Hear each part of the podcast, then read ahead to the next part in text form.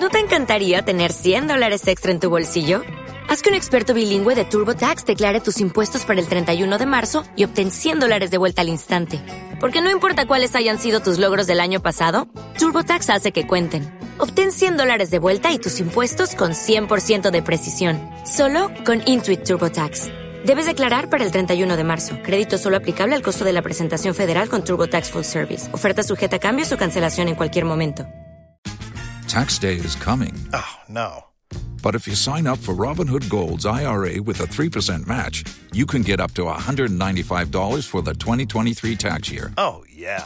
Sign up at Robinhood.com slash boost by tax day to get the biggest contribution match on the market. Subscription fees apply. Investing involves risk. 3% match requires gold for one year from first match. Must keep IRA for five years. Robinhood Financial LLC member SIPC.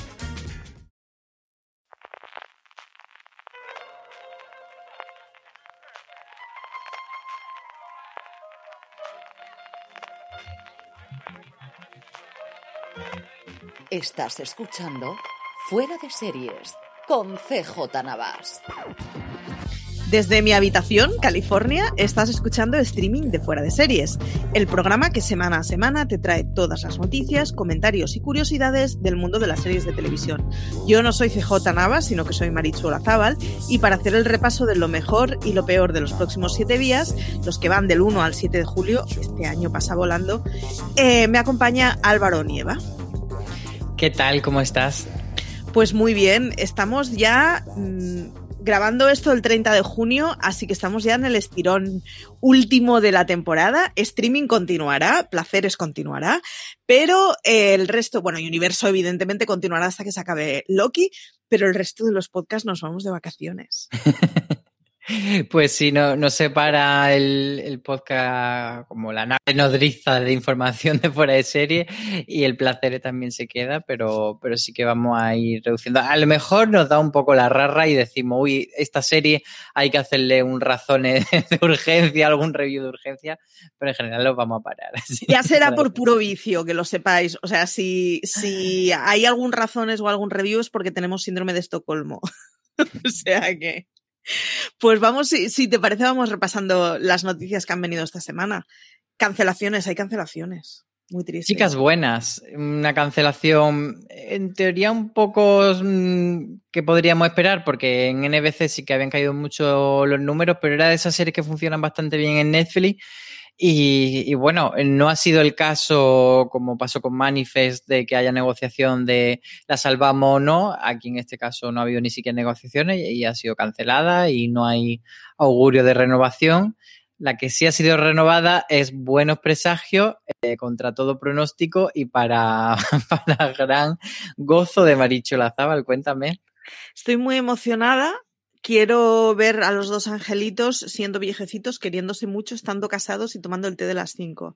Eh, o sea, a ver, le tengo mucho miedo. Buenos Presagios es una obra de Neil Gaiman y Pratchett, solo había un volumen, la primera temporada cubrió lo que era el libro, así que me da un poco de miedo. Pero tengo la fe de que Gaiman está implicado y de hecho Gaiman hizo una entrada en su blog muy, muy, muy, muy bonita ayer.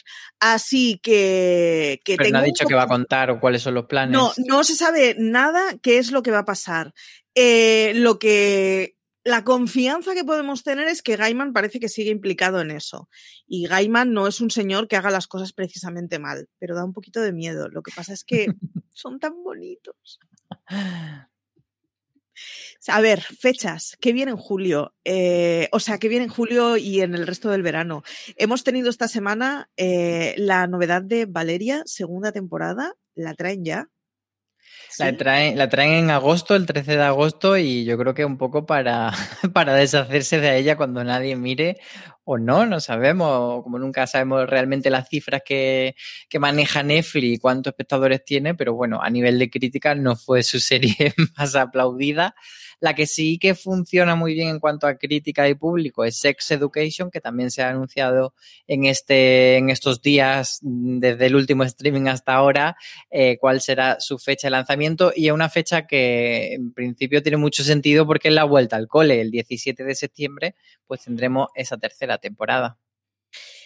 Y vuelven, eh, bueno, vuelve, vuelve en forma de secuela eh, Supernatural y la confirmación de que eh, Dean siempre ha sido un llorón.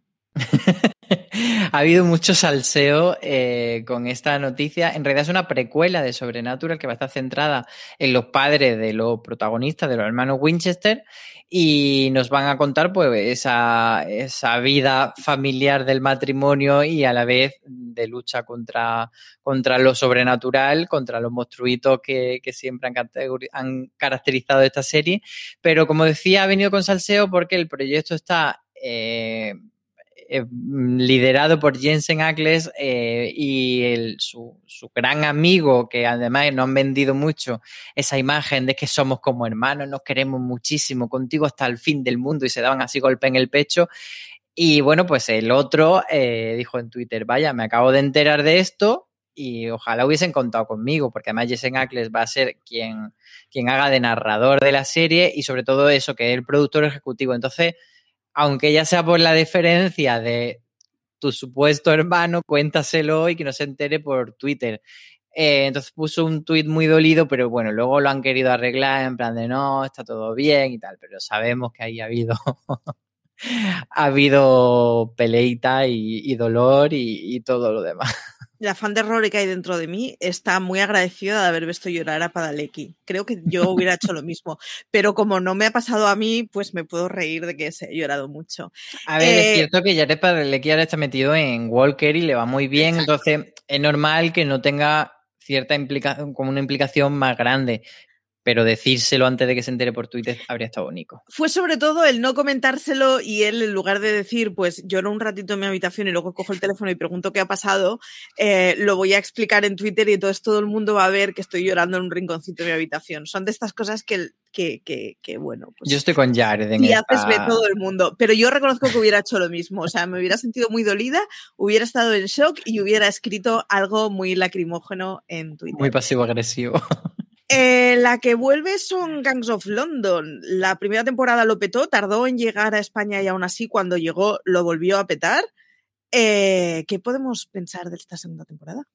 Pues se sabe muy poco, pero bueno, tenemos esa buena noticia de eh, que se confirma que el rodaje ya está en marcha y que de hecho cuando salió la información eh, el rodaje llevaba en marcha como unas tres semanas, o sea que ya está andando y la gran incógnita, y esto lo decimos tranquilo, sin, sin spoiler, que bueno, la serie eh, deja un gran cliffhanger respecto a uno de sus protagonistas y no se sabe si ese protagonista estará presente o no en la segunda temporada. Es decir, que están manteniendo muy bien ese misterio y, no, no, es lo típico que le han hecho una foto y le han dicho, ah, vale, pues ya está, pues, pues, pues, sigue este hombre.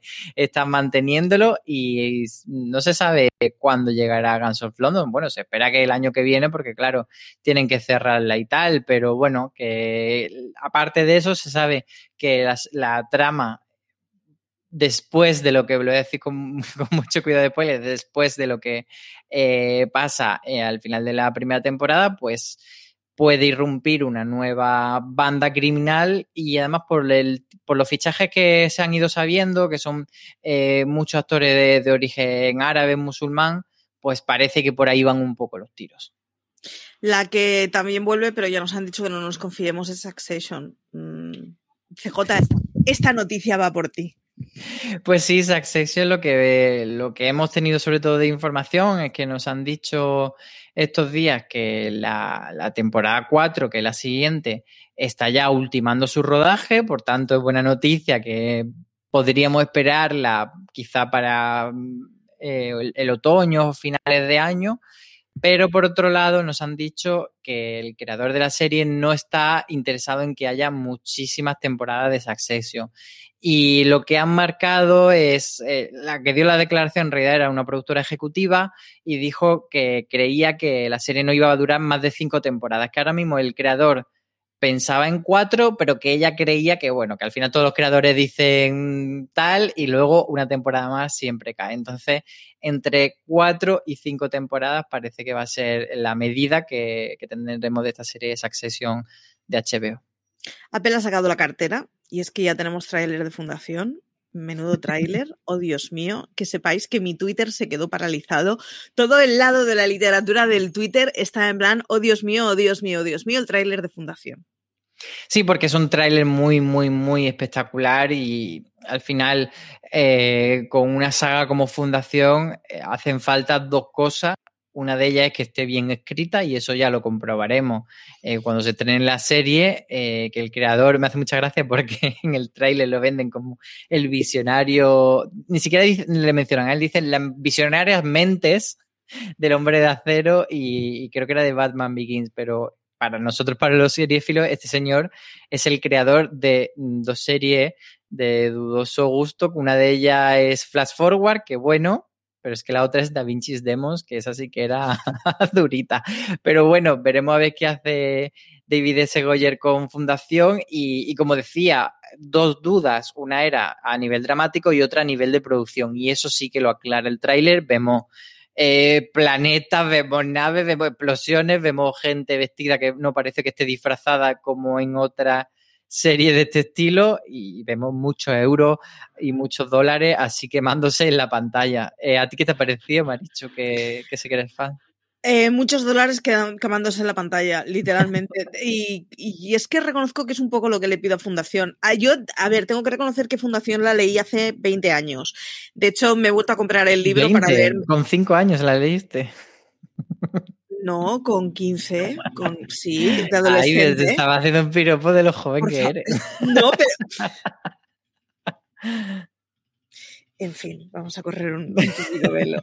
Eh, me la he vuelto a comprar para, para leérmela este verano porque reconozco que recuerdo bastante poco, pero es de las primeras cosas que yo leí de ciencia ficción, si no la primera. Estuvo Fundación y Dune, por cierto, no empecéis eh, la literatura de género con, con, con, dos obras como esas porque se os van a hacer un poco bola. Eh, y, y, recuerdo más bien poco, pero el tráiler me está dando todo lo que le puedo pedir a una cosa bien palomitera de Apple, con bien de pasta y con bien de efectos especiales. Así que ya me pondré el monóculo cuando llegue la serie. Por ahora mm, le pido efectos especiales. Sí, además eso, eh, vemos a, al D-Pace que, mm, bueno, mucho lo tenemos más ubicado por, eh, por Criando Malva, pero sobre todo pues en Halt and Fire tuvo un papel muy decisivo. El otro gran protagonista es Jared Harris, que brilló muchísimo en, en, Chernobyl, lo de brillo lo he dicho totalmente sin intención y sin doble, sin doble sentido. Y bueno, no hemos comentado que eh, aparte del tráiler también se dijo la fecha, que por fin sabemos, hemos estado siempre en streaming haciendo cábalas de cuándo podría llegar Fundación, ya se sabe que será el 24 de septiembre, lanzarán tres episodios y luego eh, seguirán con el resto de la temporada en emisión semanal. Exacto. Eh, tres episodios del tirón, ¿eh? O sea, si lo hace bien, puede invadir mucho eh, la prensa de esa semana. En fin, críticas recientes. Vamos a ver, ¿de qué hemos estado hablando esta semana? Para empezar, de la misteriosa sociedad de Benedict, que es una de esas series que yo me he dejado como pendiente. ¿Qué nos cuentan? Pues es un estreno de, de, Disney Plus y la verdad es que lo teníamos poco ubicadito, pero Mariajo le echó un ojo y le gustó bastante. Decía una cosa que luego es cierto que se le he escuchado a más gente, pero Mariajo lo dijo la primera, que, que en cierto modo tiene algo como de, de Umbrella Academy. Este es un poco el rollo, la sinopsis, viene a ser esto de un señor rico que une una serie de, de jovencitos con una serie de habilidades y le hace como una especie de beca, lo que pasa que aquí es, algo menos turbio que lo que era el jefazo de The Umbrella Academy, pero sí que hay ese, ese rollo de X-Men, etcétera, pero una versión, digamos, como más amable y más apta para niños y más apta para toda la familia. Entonces, eh, ella dice que, que, le gustó mucho y que va a seguir viéndola en modo familiar, así que quien quiera ese tipo de ficciones eh, pues eso, Umbrella Academy para, para ver con niños, esta es su opción. Israel Vicente nos hablaba del regreso de The Good Fight, que ha vuelto con la quinta temporada, y que nos cuenta de lo que ha pasado en el primer episodio. Pues con The Good Wife siempre había eh, la, la, la, coña, digo, con, con, The Good Wife, que era la anterior serie de los hermanos King, había siempre un poco la coña de que los, los previously, estos avances, estos recordatorios que hacen al principio del episodio, que, bueno, que podían ser casi tan largos como algún día llegarán a ser tan largos que, será, que ocuparán prácticamente todo el episodio. Y esto es precisamente lo que ha pasado con el comienzo de, de The Good Fight, que en esta quinta temporada han arrancado con un episodio que es un previously no de la serie, sino de todo lo que ha pasado en 2020 con todo lo relativo a la pandemia, pues, tocando desde el teletrabajo, los despidos de la gente, o sea, han hecho como, eh, han tocado también, por ejemplo, el tema de George Floyd y Black Lives Matter, o sea, han hecho una panorámica de desde que la serie tuvo que cerrar eh, abruptamente su cuarta temporada hasta este momento en el que arrancan la quinta temporada. Y Israel está muy contento con, con cómo lo han hecho y todos los temas que han tocado. Y además señala en su crítica que, que, los dos personajes que se quedaron pendientes de, de, decir adiós en esa cuarta temporada, que eran Luca y Adrian, que, que ya era algo que sabíamos por las noticias, digamos, industriales, pues se quedó pendiente dar una despedida que iba a producirse en esa cuarta temporada y se la dieron al comienzo de esta quinta y, ha sido bastante satisfactorio. Aloña nos hablaba de esta nueva filial de Netflix que es especializada en el soft porn que ha montado últimamente. ¿Qué nos puede decir de sexo y vida? Sí, porque si hemos tenido mucho soft en, en Élite, esta sexo y vida lo ha llevado al extremo, lo ha llevado a un siguiente paso y al final se convierte un poco en, en esa peli porno con argumento destinada a público femenino y nos cuenta la vida de un ama de casa que en teoría le va bien en su matrimonio, que su marido es un señor eh, bastante majo y apañado dentro de lo que pudiera caber, pero que ella recuerda todo el rato los polvazos que echaba con su, con su ex anterior. Y, de hecho en, en, el tercer capítulo se ve un full frontal de este señor y entonces como que se descubre un poco el tamaño de, de la añoranza de esta señora. Pero básicamente eh, lo que nos dice Aloña en su crítica es que la serie, pues más allá de, de todo ese yo, yo, yo y del porno, pues que no tiene nada y que es una serie bastante ridícula y absurda y que se queda en ese folletín. Entonces, quien quiera ver esas escenas de sexo encadenadas con una trama, pues bueno, que le dé una oportunidad, pero que no es ni mucho menos una serie revolucionaria como lo han intentado vender porque la entrevista además hablaban mucho de la importancia de, retratar el sexo a través de la visión femenina. Y tal. Bullshit, ¿no? no trata nada de esto y se queda en algo mucho más regulero. En fin, Antonio nos hablaba de La Reina del Pueblo, eh, el último estreno de A3 Player. Lo digo Premium, A3 Player Premium. Eh, y, y nada, ¿qué nos comenta Antonio? Pues es una serie que, que viene con el sello además de Fluxer dentro de A3 Player Premium, que Fluxer cuando, cuando, se ha quedado como ahí un poco que ni sí ni no, no sabemos dónde está exactamente o qué es, es Fluxer, porque claro, nació como la plataforma digital de, de, A3 Media, pero cuando lanzaron A3 Player, pues se quedó como ahí dentro, pero fuera, pero sí, pero no. En fin, siempre Fluxer se ha caracterizado por hacer serie eh, poco de bajo presupuesto y esta está ahí un poco en esa, digamos, gama media, pero hace una sorpresa grata para Antonio Rivera. Que, que, destaca pues cómo se retratan esas fiestas de pueblo y cómo se retrata eh, toda esa parte más costumbrista eh, de los pueblos, pero llevándola también a una comedia algo más moderna, porque al fin y al cabo quien hay detrás de la serie Raúl Navarro, que ha sido guionista del vecino y sobre todo quizá la, más relevante de su carrera, El fin de la comedia, esta serie que hicieron con Ignatius, y entonces pues eh, es una serie sobre la coronación de la reina de las fiestas patronales y, y desde ahí sale eh, pues todo ese humor del que no habla Antonio. Y terminamos con la crítica de Solos, que Solos venía antecedida porque, bueno, pues tiene un buen plantel actoral y nos dice Antonio que realmente es lo único que tiene, ¿no? Claro, que tiene, eh, os voy a decir, Anne Hathaway, Anthony Mackie, Morgan Freeman, Helen Mirre, Costan Wu, eh, Usua Aduba, o sea, eh, Dan Stevens, el, el elenco es eh, una maravilla y dices que puede salir mal de esto, pues sí, ha salido mal.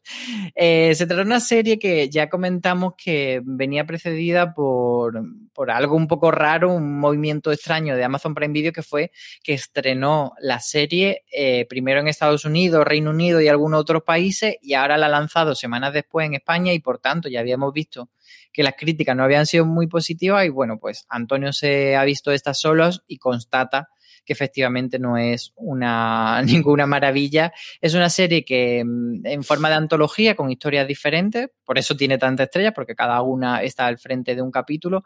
Y es una idea que nace un poco eh, durante la pandemia para hablar sobre el aislamiento y sobre eh, la soledad y un poco filosofar en ese hilo, pero llevándolo a un futuro medio distópico. Y, y bueno, es como en plan, ese tipo de series que dice estaba muy bien eh, las intenciones, pero quizá la ejecución no tanto. Todas estas críticas y noticias las podéis leer a diario en Fuera de Series, donde tenemos un montón de artículos y de contenido, pero además la podéis seguir en Telegram, en nuestro canal, t.me barra noticias FDS, donde, pues eso, a diario Luis actualiza con los contenidos de la web y además, si comentáis alguna cosa, os deriva automáticamente al canal del charleteo y de la cháchara, que tiene un porrón de miles de usuarios que están a diario 24 horas al día hablando de series, así que ya sabéis. Si os parece, pasamos a la agenda. Hoy, como no voy a estar yo para leer la agenda, viene Beatriz para, para, explicarnos qué es lo que viene esta semana y cuáles son los estrenos. ¿Cómo viene la agenda? ¿Cargadita, no cargadita, Bea? Pues hola, muy buenas, encantada de estar aquí de nuevo. pues la verdad es que esta semana viene poco cargada, o sea, tiene bastante, o sea, tiene poco, poco estreno y poco regreso. Os cuento. El jueves 1 de julio llega Jóvenes Altezas a Netflix, que ojito con esta serie porque puede ser, eh, o sea, es una serie que, mm, que, trata sobre la familia real sueca, que podría ser una mezcla entre The Crown y Élite, se dice, así que veremos a ver. Eh, también llega la temporada 3 de Keeping Fight a Sundance TV. El viernes 2 de julio llega la segunda temporada de Mortal a Netflix, que es esta serie centrada en un grupo de jóvenes eh, con poderes sobrenaturales eh, también llega la cuarta temporada de Empire a Disney Plus. Y de ahí pasamos al domingo 4 de julio, que llega la décima temporada de Crimen en el Paraíso a Cosmo. Y saltamos al martes 6 de julio con la segunda temporada de la comedia animada eh, Close Enough, a, que llega a TNT. Y por último, cerramos la semana el miércoles 7 de julio con la segunda temporada de En la Ciénaga, que llega a Netflix. Eh, la segunda temporada de Bright Minds eh, que llega a Cosmo y eh, que me encanta esta, Monstruos a la obra que llega a Disney Plus, es esta secuela televisiva de, mm, bueno, de la mítica película Monstruos S.A., una película que, a mí personalmente me encantaba. Y, eso es todo, ¿no? Como ven, la verdad es que no hay mucho, no hay mucha cosa esta semana. Yo reconozco que pecaré con jóvenes altezas. lo sabía, fíjate que lo sabía. Dio a mi nombre eso. ¿Qué te apetece ver esta semana? Pues a mí también me apetece mucho ver Jóvenes Alteza, a ver qué, pues eso, qué nos tienen preparado. Y como he comentado, eh, Monstruos a la obra, tengo muchas ganas de verla porque, porque me gustaba mucho la otra película, así que habrá que echarle un ojo. Es de estas series que han superado el tiempo con mucho éxito, así que habrá que echarle un ojillo y ver qué es lo que nos tienen que contar los nuevos de monstruos. Si os parece, hacemos una pausa para la publicidad y volvemos. Dale más potencia a tu primavera con The Home Depot. Obtén una potencia similar a la de la gasolina para podar, recortar y soplar con el sistema OnePlus de 18 voltios de Ryobi desde solo 89 dólares. Potencia para podar un tercio de un acre con una carga.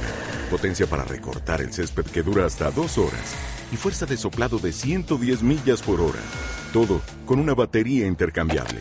Llévate el sistema inalámbrico OnePlus de 18 voltios de Ryobi. Solo en The Home Depot. Haces más. Logras más. Oh, oh. ¿Necesitas ayuda? En O'Reilly Auto Parts te ayudamos. ¿Necesitas algún consejo? Te aconsejamos. Nuestros profesionales en autopartes están siempre disponibles para ayudarte a encontrar lo que necesites. Excelente servicio al cliente es solo una de las ventajas que ofrece O'Reilly Auto Parts. Los profesionales en autopartes. Oh, oh, oh,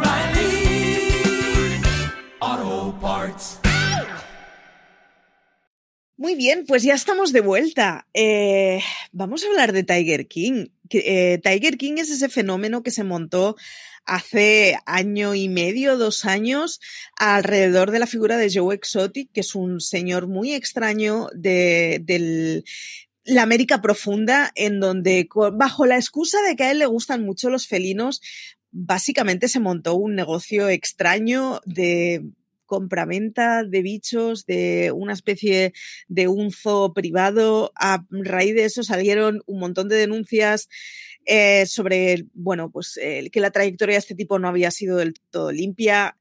La serie que sacó Netflix era una cosa muy esperpéntica que, sin embargo, lo petó completamente. ¿Qué nos traes de Tiger? Pues sí, como tú dices, fue esa serie documental que estuvo entre, entre lo más visto, según dice Netflix, de todo el mundo y de todo el año en el que se estrenó. Y entonces hubo muchísima, muchísimo interés en torno tanto a lo que había acontecido como a los personajes. Eh, este Tiger King em, fue arrestado por, por, por, contratar a un asesino a sueldo para acabar con su enemiga y se encuentra cumpliendo condena de nada menos que 22 años en la cárcel, pero por otro lado tenemos a, esa enemiga que, a que se intentó cargar, que era Carol Baskin, eh, convertida en una celebridad eh, cuestionable, por supuesto, no es tampoco plato de buen gusto para mucha gente, pero ahí la tuvimos, por ejemplo, en el Dancing with the Stars eh, americano.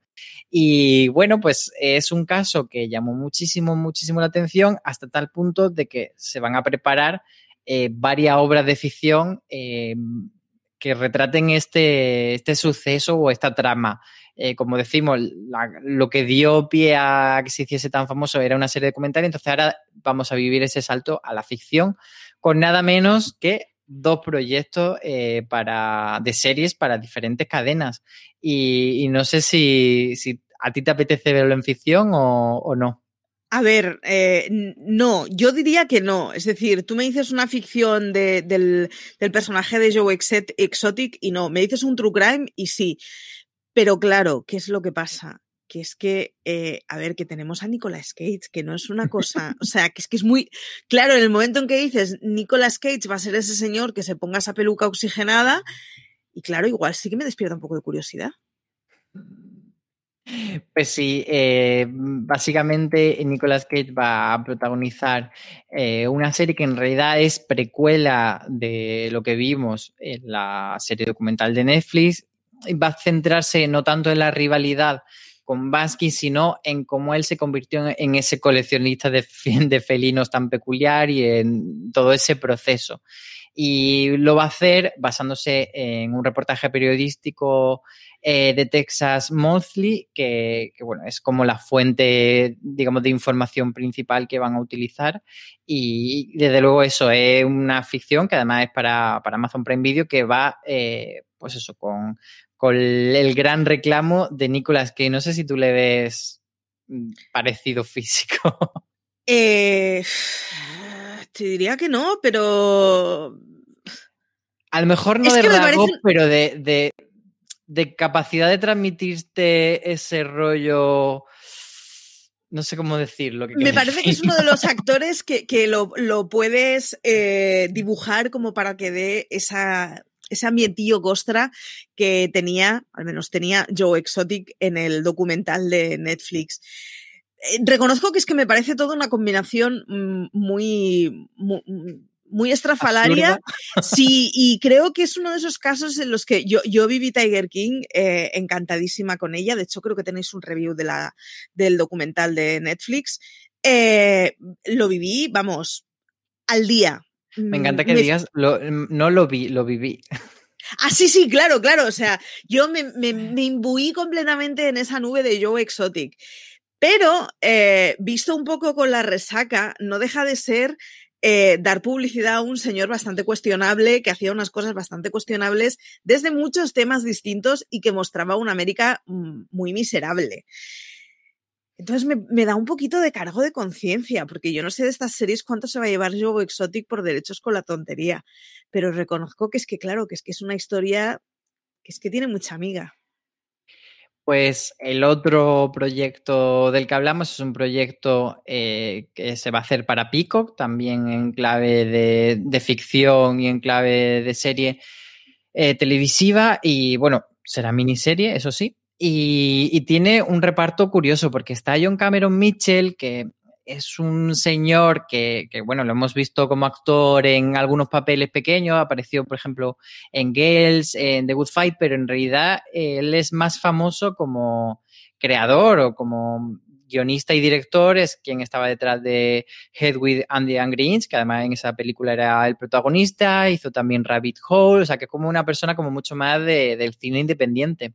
Y con él va a estar interpretando, porque en esta serie sí que se va a tratar la rivalidad de Joaquín con, con Carol Baskin, pues quien va a hacer de ella es nada menos que Kate McKinnon, que como todos los lo seriefilos sabrán, es esa actriz que ha ganado un montón de premios por Saturday Night Live, pero que también la hemos visto en películas como Cazafantasmas o El Escándalo, y que tiene un perfil altísimo, entonces de repente son dos personas interesantísimas haciendo de esta ficción que además eh, tiene como detrás de las cámaras, como guionista y productor ejecutivo, a Frankel, que es de Shameless. Así que, bueno, yo creo que Shameless puede tener algo de esencia de, de todo esto de Joe King.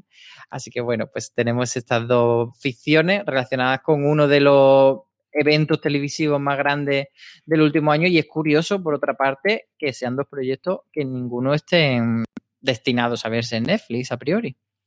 Es una cosa muy loca, no es una cosa que esté en Netflix. Si habéis, o sea, si seguís las, las webs de pues tipo Hollywood Report, Variety, etcétera, durante este año y medio se han ido soltando eh, agoteo constante noticias de este dúo. Lo último que leí, de hecho, es que Carol Baskin iba a ayudar a Joe Exotic yo ahí lo dejo, o sea, mm, me dejó como una, es, es, una cosa muy loca, es muy loco como una cosa, una historia completamente bizarra que tiene cosas cuestionabilísimas, eh, sin embargo, ha, conseguido construir una institución, oye, que, que hagan dos series de tu caso, eh, no es moco de pavo, ¿eh? En fin, los misterios de Tiger King.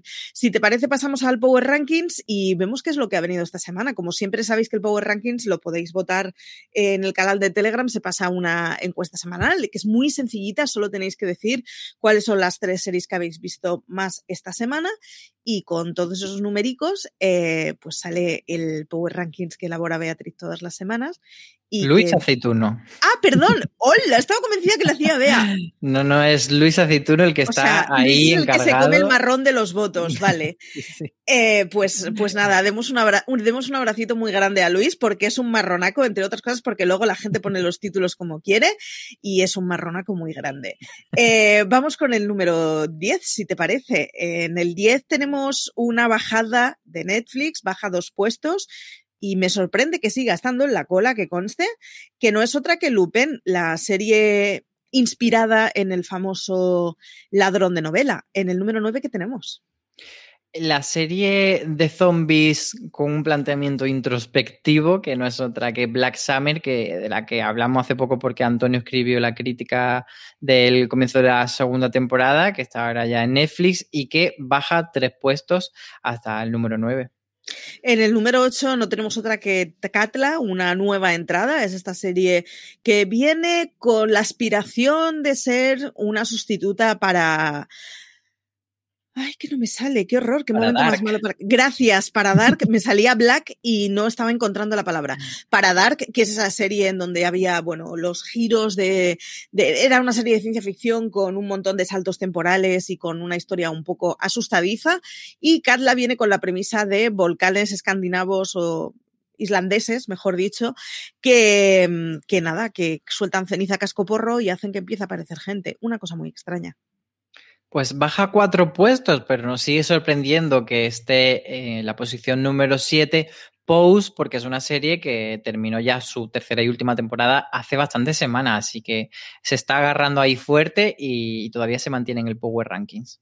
En el número 6 también una nueva entrada, también de Netflix, es Elite. Es una cosa de esas extrañas porque todo el mundo está diciendo que se ha convertido en, bueno, pues en lo que otros decían que era, que era élite y que efectivamente ha caído en su propia caricatura, pero a lo tonto, a lo tonto, ha entrado directa en el número 6. Y como dices, era otra serie de Netflix, cuatro en total en nuestro Power Ranking, pero se han quedado en la parte baja. A partir de aquí no hay más Netflix en nuestro Power Ranking de esta semana, porque en el número 5 está bajando un puesto sorprendentemente Loki de Disney Plus, que bueno, que todo esperábamos y, lo comentaba yo con Luis en plan de, bueno, cuando llegue Loki va a estar en el 1 ahí agarradísima y no se va a soltar, pues no, fíjate, está teniendo por lo menos en nuestro Power Ranking una acogida bastante tibia y ahí se queda en el número 5. No sé si es porque Loki en la arrancada eh, nos recordó un poco a WandaVision y daba la sensación como que íbamos a recuperar esos tiempos en que Disney lo gobernaba todo, pero está siendo un poco una decepción eh, en audiencia, o sea, en, en más que en audiencia, en feedbacks, digamos. En repercusión, sí. Sí. En el número 4 tenemos Maricón Perdido, la serie de TNT, sube tres puestos. Razonablemente no seguirá muchas semanas más, porque ya la semana pasada emitieron los tres últimos episodios, son seis episodios que han sido emitidos en dos semanas, así que el número cuatro para Maricón Perdido. Bueno, pues veremos a ver si, se cumple tu predicción de que se va pronto o le pasa como a Pose y se mantiene ahí, porque quizá el boca a boca haga efecto y la vaya viendo más gente. Tenemos en el número 3 la mayor de las entradas de esta semana, eh, que es una serie de Apple TV Plus, se llama Physical, esa serie protagonizada eh, por Ross Byrne sobre el tema del aeróbic en los años 80 y cómo una mujer se puede empoderar a, través de esta, no sabría si decir disciplina deportiva o, cómo llamarlo, pero bueno, el aeróbic y, y, las mallas y los cardados, todo esto que trae Physical, pues parece que, que sí que ha convencido a la gente y está en el número 3. Physical es de Apple, de Apple es el número 2, es el mismo que la semana pasada, hablamos de la historia de Lisey y Apple a lo tonto, a lo tonto, ya lleva 2 de 3 en el podio. Y vas a hacer 3 de 3 en el podio Apple TV Plus. Esta semana domina la manzana mmm, con total holgura y, y, tal, porque es Mighty Quest, la, la, tercera. La tercera, pero la primera, la tercera que nombramos de este trío de Apple TV Plus, pero la primera, esta serie de los desarrolladores de videojuegos en clave de comedia, pues gusta mucho entre nuestros oyentes y ahí, ahí está. Gusta mucho, ha acabado ya la temporada, a ver cuántas semanas aguanta, pero es que está muy bien la segunda temporada de Mighty Quest. Se ha convertido sí, en una y serie. Tendremos, por cierto, crítica que, que, está Antonio en ello, así que muy prontito en fueradeseries.com tendremos la crítica de esa segunda temporada. ¿Cuáles son los títulos que salen de la lista? Pues se nos van New Amsterdam, Superman y Lois y el cuento de la criada, que, bueno, pues ha acabado la temporada y la gente ya le ha dado la patadita. El cuento de la criada es esa serie que ha acabado la temporada y no he conseguido ponerme con ella aún con esta temporada. Mm, en fin, me está empezando a dar un poquito de pereza.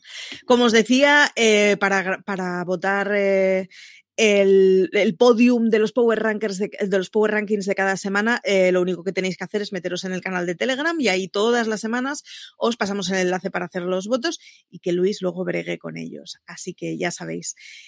Vamos con las preguntas de los oyentes. ¿Qué nos tienen para decir? Por supuesto, ya de antemano, agradeceros que nos dejéis preguntas porque siempre está muy bien. Pues Josep Trueta nos pregunta por si hay fecha de estreno de Evil en España, se refiere a la segunda temporada, y no hay fecha como tal, pero sí que ya ha dicho Sci-Fi España, que es la cadena que la tiene aquí en nuestro país, que la estrenará en el otoño. Así que bueno, hay que entretenerse con otra cosa en este veranito, porque es, es cierto que Evil eh, en Estados Unidos sí que se está emitiendo ya, pero bueno, buscar otra cosita y ya quizá pues The Good Fight, que es la otra serie de El matrimonio King, entreteneros con esa y en otoño re retomamos con Evil. En otoño retomamos todos y, y, nada, y la votamos mucho para los Power Rankings, porque Evil, a poco que la segunda temporada sea como la primera, qué gustito de serie. Raikkonen, ¿qué nos cuenta? Raikkonen nos dice, fantástico programa como siempre, así que muchas gracias. Y dice, después del especial de Friends, ¿qué otro especial os gustaría que se realizase? Un abrazo fuerte. Mm, empieza tú. yo no quiero que se realice, yo me conformaría con que se trajera a España el especial de West Wing. Fíjate, ya es que ni siquiera pido algo de nuevo mm, que nos traigan de una puñetera vez ese especial que no hemos llegado a verlo y me parece fatal. Yo es que creo que con la pandemia se ha perdido un poco esa expectación que teníamos por las reuniones, porque de repente hubo como tropecientas reuniones en, modo Zoom y como que le quitó un poco de magia a todo eso. Es cierto que la de Friends se ha realizado muy, muy bien porque han sabido tocar muy bien las teclas de la nostalgia y al final a nivel de Friends no hay tanta serie eh, de esa categoría. Yo creo que para mí eh, la que sería esa reunión sería Sena, la princesa guerrera. Me gustaría verla a las dos juntas y sobre todo que fuese una reunión en la que se hablase muy bien, o bueno, muy bien, o que, se ahondase en el tema de, del, subte, del, subtexto, de cómo se trabajó esa relación entre Sena y Gabriel, eh, lésbica, que en principio no se mostraba clara y luego se empezó a mostrar un poquito más clara, pero nunca era tampoco algo que se ponía 100% frente a la pantalla. Quizá esa sería la, la que más me apeteciese. Escenas de esas series que yo recuerdo haberlo visto sin, sin, ser consciente de lo que estaba viendo de pequeña y que luego pasa el tiempo y te das cuenta que, que, se convertía en un clásico en el mismo momento que estaba saliendo. Y al respecto, de hecho, Dani, Danilo Cervantes nos dicen, con el sentimiento que trae Friends de Reunion, eh, tengo dos preguntas. ¿Qué hace que una serie sea un clásico?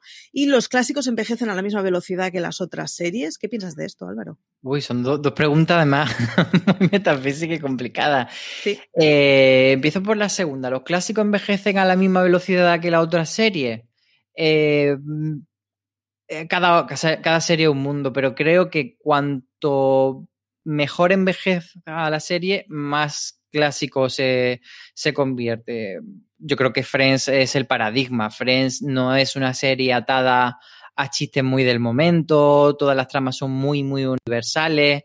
Entonces creo que como habla de algo tan general como es la amistad y como es eh, una relación sentimental y cosas del día a día, pero tampoco está haciendo comentario social eh, como hacen ahora más las series de, o sea, no te habla, por ejemplo, de la, la, de la cultura del, pop momento, del momento, de la sí. cultura pop, eh, tanto en cuanto a referencias digamos, más específicas como a temas generales, incluso tampoco se meten mucho. Entonces yo creo que eso hace que envejezca muy bien. Eh, pero, por ejemplo, Sexo en Nueva York eh, no ha envejecido mal en cuanto a temas, pero sí en cuanto a, al contexto, pues lo que siempre comentamos de Carrie haciéndose por primera vez una cuenta de email y pensando que la están espiando por un ordenador que no tiene webcam y ese tipo de cosas. Eh, pero creo que los temas eh, ha envejecido bien y luego la otra para mí serían, eh, por un lado, en España, Aquí no hay quien viva.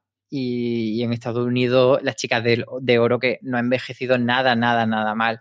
En cambio, luego otras series que envejecen peor, pues sí que se mantienen como en esa categoría de clásicos, pero quizá no de clásicos a los que vuelve frecuentemente o que la gente se pone en repeat como hace con Friends en, en las plataformas. ¿Y qué crees que hace que una serie pueda ser un clásico? Yo es que en estos creo que el ser la primera en tratar un tema, pero, pero luego hay muchas primeras veces que no han salido bien. Mm, estoy pensando en el caso de cómo conocí a vuestra madre, que cuando se estaba emitiendo todo apuntaba que es la próxima Friends, y sin embargo se acuerda muy poca gente de ella a día de hoy, y yo que la estoy volviendo a ver, ha envejecido muy mal en muy poco tiempo. Sí, porque además pod podríamos pensar que un clásico es una serie que funcionó muy bien, que fue un gran éxito, que duró muchas temporadas, pero realmente no hace falta. Eh, hay muchas series de culto de una temporada, pienso por ejemplo en, Freak, en Freaks and Geeks, que podríamos considerarla un clásico. Sí. Quizá eh, el, eh, culto y clásico son, no son conceptos exactamente hermanos, pero van muy relacionados. Y, y, quizá clásico sí que nos vamos a generalmente a cosas más pues como Cheers, como Seinfeld. Me viene también, por ejemplo, Luz de Luna. Yo creo que un poco lo que tienen en común que es difícil extraer cuál es lo que tienen en común es un poco va en la línea de lo que tú decías de, de, tratar algo por primera vez o ser como el más representativo de. O sea, Luz de Luna es el claro ejemplo de esa serie que trató una tensión sexual entre los dos protagonistas y la manejó muy bien y al final eso fue lo que, lo que llevó a la serie a convertirla en ese podio. Pero bueno, creo que es que no hay una fórmula de, un clásico más allá del buen recuerdo de la gente. O sea, clásico sería eso, ¿no? Que, que la gente eh, la tiene en su nostalgia televisiva. Yo creo que uno es que la tienen su nostalgia televisiva y otras que la tienen sus referentes. Hay series que aunque no hayas visto, sabes que es un clásico porque las generaciones anteriores a ti lamentan mucho porque se acuerdan mucho de ella cuando hablan de otros temas. Eh, Los Soprano. Los Soprano, habrá gente incluso de mi generación que no la habrá visto por edad, pero es imposible no conocer Los Soprano aunque no la hayas visto. Hmm, Sí, más que, más que la nostalgia personal, yo creo que como una nostalgia colectiva televisiva. Sí, sí. Eh, Juan Carlos de Andrés nos preguntaba por HBO. Me dice, nos dice, me gustaría saber si HBO tiene pensamiento de cambiar su plataforma y sus opciones. Esto también lo hemos comentado alguna vez, que, que sí, que cuando HBO, ahora HBO España, entendemos que a lo que se refiere, nos vamos a tener que aguantar un tiempo con esta plataforma que funciona regulinchis, pero que cuando dé ese cambio a convertirse en HBO Max, que ya decimos, no sabemos, pero nosotros, mm, o sea, lo que se dijo fue segunda mitad de, de 2021. Así que, bueno, pues podría ser después del verano podría ser más de cara a las navidades. Pero en cualquier caso, cuando se convierta HBO España en HBO Max, sí que adoptará la plataforma eh, que ya tienen los americanos y por tanto entendemos que será una plataforma mucho más usable, con más opciones y que no se cuelgue tanto y que no estemos todo el rato viendo a, a Justin Ceros dándole un puñetazo a la pared. Tengo que reconocer que yo a Justin ya le he cogido cariño. Cariño TV... manía, porque No, no, cariño. O sea, yo una manía horrible. TV y Drax Podcast eh, nos preguntan, pregunta de jueguecito, si pudierais vivir en una trama, ¿en cuál sería?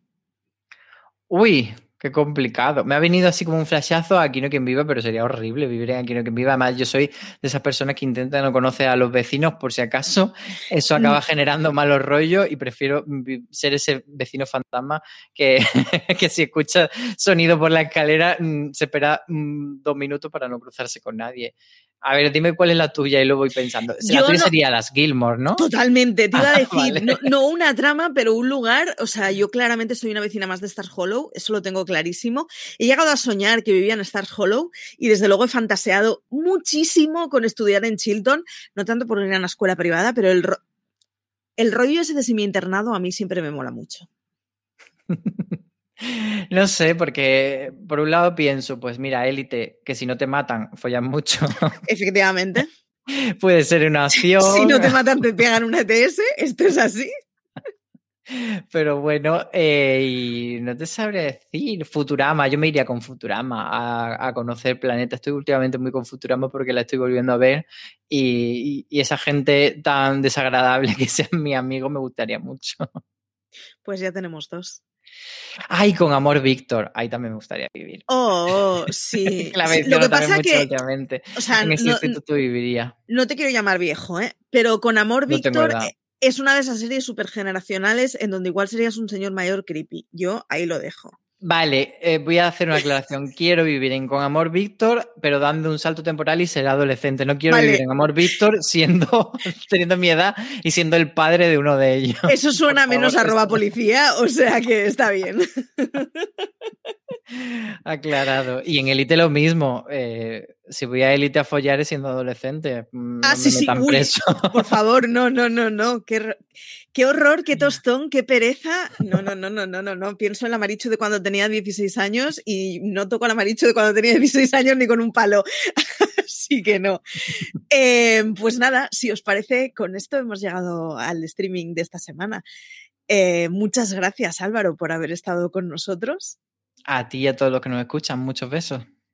Recordad, como siempre, que tenéis eh, muchísimo contenido en nuestras redes sociales y sobre todo en nuestra web, que tenéis a diario artículos, noticias y críticas, que si hay algo de lo que no hablamos, no tenéis más que enviarnos un mensaje, como han hecho las personas que hemos leído esta semana, y lanzarnos vuestras preguntas y vuestras reclamaciones que podéis escucharnos en podcast, aunque recuerdo, a partir del 1 de julio, streaming continuará, Placeres Culpables continuará, Universo Marvel seguirá hasta que acabe Loki, pero el resto de formatos se van a la nevera.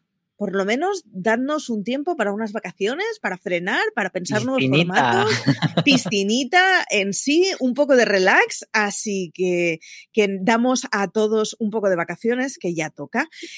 Que nada, que como siempre podéis encontrar muchísimo más en fuera6.com que podéis hacerlo en nuestro canal de YouTube, en donde si esta es la primera vez que nos descubrís, eh, nos podéis seguir, dar me gustas y esas cosas y ver nuestro histórico de programas.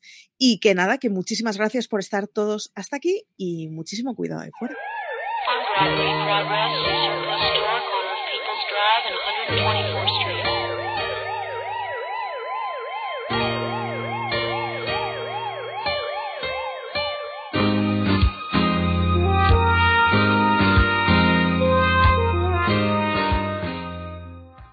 Dale más potencia a tu primavera con The Home Depot.